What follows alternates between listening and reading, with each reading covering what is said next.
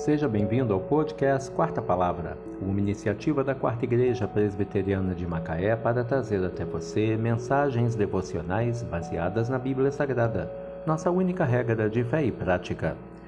Nesta terça-feira, 7 de fevereiro de 2023, veiculamos da quinta temporada o episódio número 38, quando abordamos o tema Bem-aventurados os misericordiosos.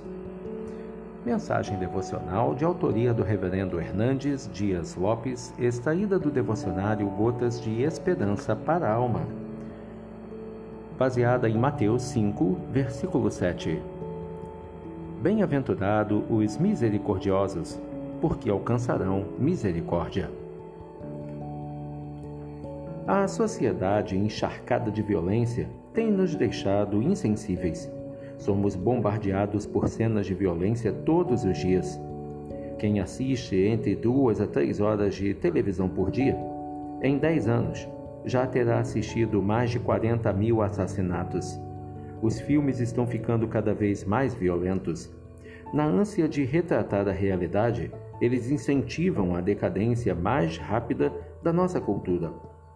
Nesse mundo de insensibilidade e de anestesiamento das emoções, Jesus nos diz que felizes são os misericordiosos, ou seja, aqueles que lançam o seu coração na miséria do outro.